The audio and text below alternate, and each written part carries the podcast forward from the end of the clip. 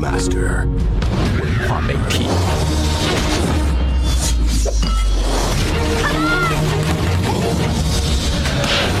充电时间，文化媒体人。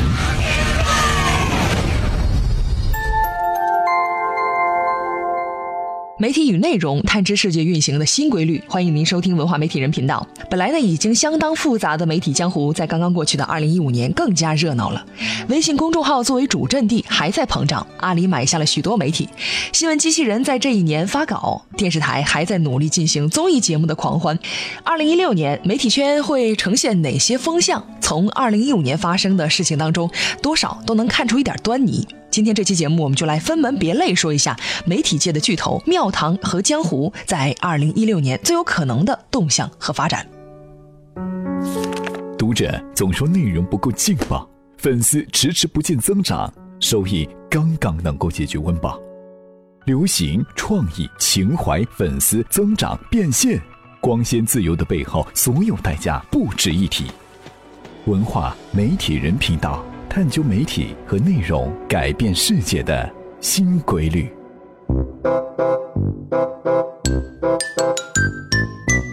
首先来说媒体圈的巨头，首先绕不开的是微信。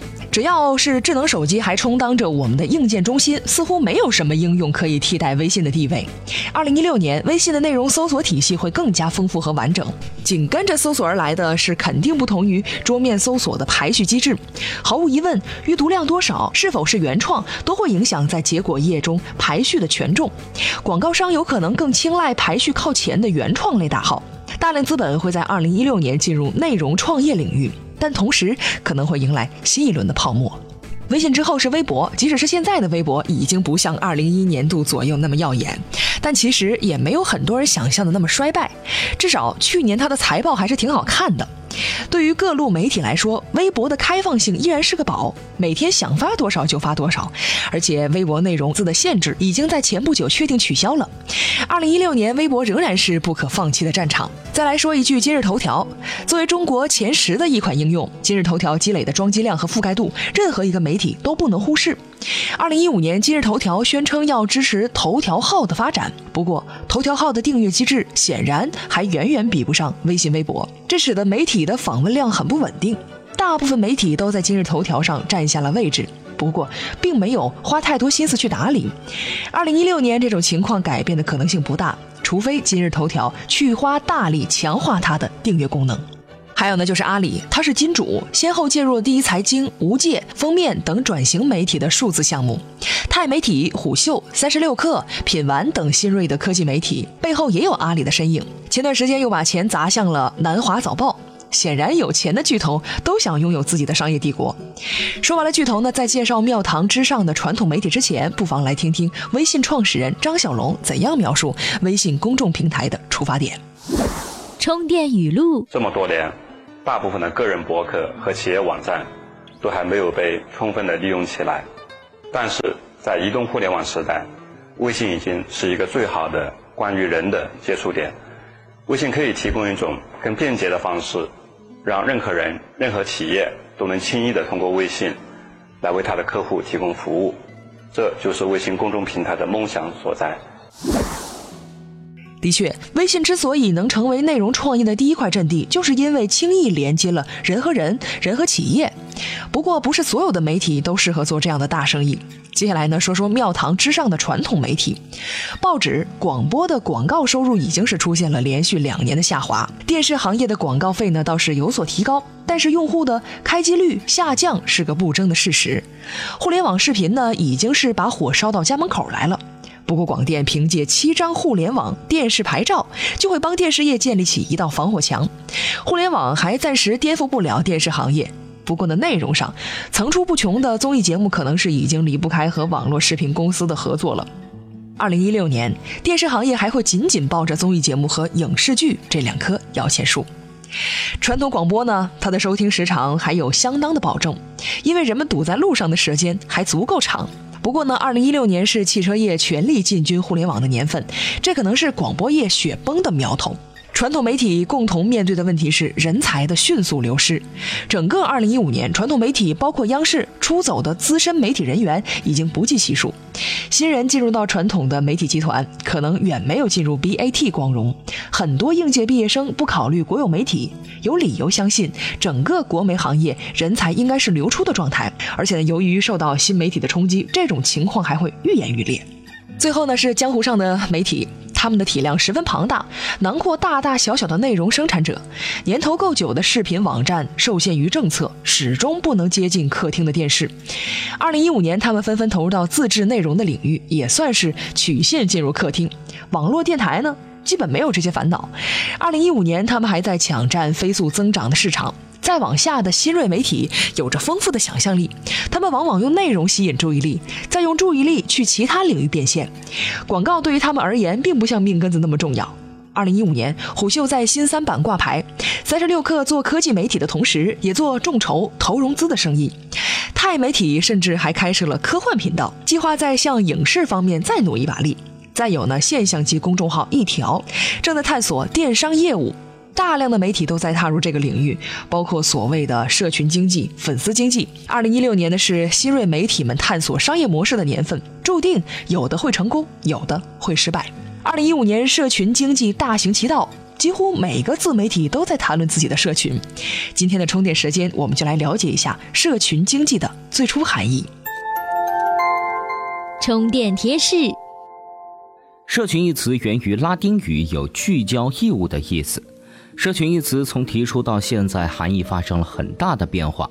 经典的社群理论认为，社群是以一定的社会关系为基础组织起来的，进行共同生活的人群。它具有一定界限的地域，有一整套完备的生活服务设施。它的居民对自己所处的社群，在感情和心理上产生了一种认同感。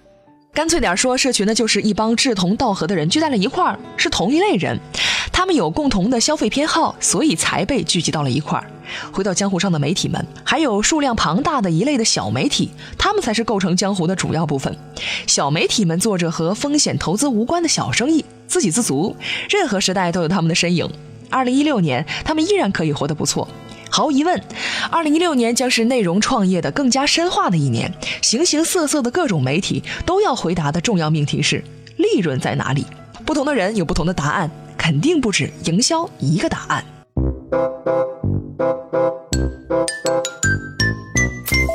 今日关键词：充电时间。今日关键词：元年。今天跟您聊一聊二零一六年媒体行业的一些趋势，可能是对的，也可能是不对。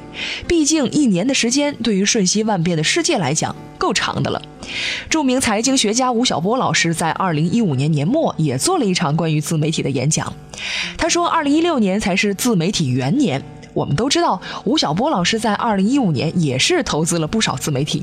那这是不是表示着他真的看好自媒体在二零一六年的发展呢？今天您在充电时间的微信公众账号中回复“元年”这两个字儿，就能够收到吴晓波老师的演讲文章了。本期节目观点源自于扯淡集博主魏武辉。魏老师呢，执教于上海交通大学媒体与设计学院。有兴趣的听众呢，可以关注魏老师的博客 It's Talks。再次感谢魏武辉老师授权充电时间使用他的文章和观点。本期节目由库里企划制作，Loud News 老彭监制。感谢您的收听，我们下期再见。在交战之前，意念已经开战，因此一招。仪式，充电时间练就主流经营者的一招一式。我是老彭，如果下面这段话您已经听过了，就赶紧跳下一期节目吧，因为接下来是一段啊诚恳的广告，算上收藏量。在所有平台加起来，充电时间系列节目已经有二十多万的稳定听众。我们采访过其中许多，问他们为什么会订阅收听充电时间呢？其中最多的回答是说，像小松奇谈、百家讲坛，还有动物相对论、逻辑思维这些大 V 的节目听完之后还有时间，然后一不小心就找到了充电时间的这个节目，觉得挺对胃口的，就坚持订阅了。后来有一部分人还发现，这样的节目可能比视频转成音频的节目更适合在开车、坐车、健身、跑步、做家务的时间来收听，所以一不小心就成了粉丝。听到这样的回答，我们真的是非常的开心。我们有两个制作节目的秘密手法，而大家这样的回答就证明我们的秘密手法是有效的。有什么事情比证明自己是对的更让人开心的呢？后来我们又问，那么你们为什么会愿意花钱加入我们充电时间的会员社群呢？这个时候的回答就更加丰富了。有人觉得充电时间节目不错，但是这帮家伙没有收益，可能会存在不下去，所以呢想打赏我们。还有人呢，是为了参加充电学院的线上课程，看看老彭到底能提供多少有用的、高效的商科知识；还有人是想认识几个跟自己一样的朋友，找找这个世界里面的同类。同类这个词就引起了我们的兴趣。对呀，手机上有那么多的内容可以用来打发时间，大家可以玩游戏，可以用社交软件，可以看视频节目。但是我们这些人却无聊到要靠听充电时间来消磨时光。那些在车上开车的时间，在做家务的时间，在健身的时间，大脑是空闲的，身体是在运动着的，所以呢，只能听。而听的时间呢，我们没有听歌，没有听段子，没有听音乐，而是用来听充电时间这样的商制节目。这样的一群人到底是怎样的人？我们到底是怎样的一群同类呢？这也是我们组织社群的一个非常重要的目标。我们一边组织，一边跟大家一起来寻找答案。如果你也想跟我们一起发现这个答案，欢迎各位关注我们的微信公众号，点击会员中心加入我们。已经有一千多个小伙伴了，还在不断增加。再次感谢所有赞助过我们的小伙伴。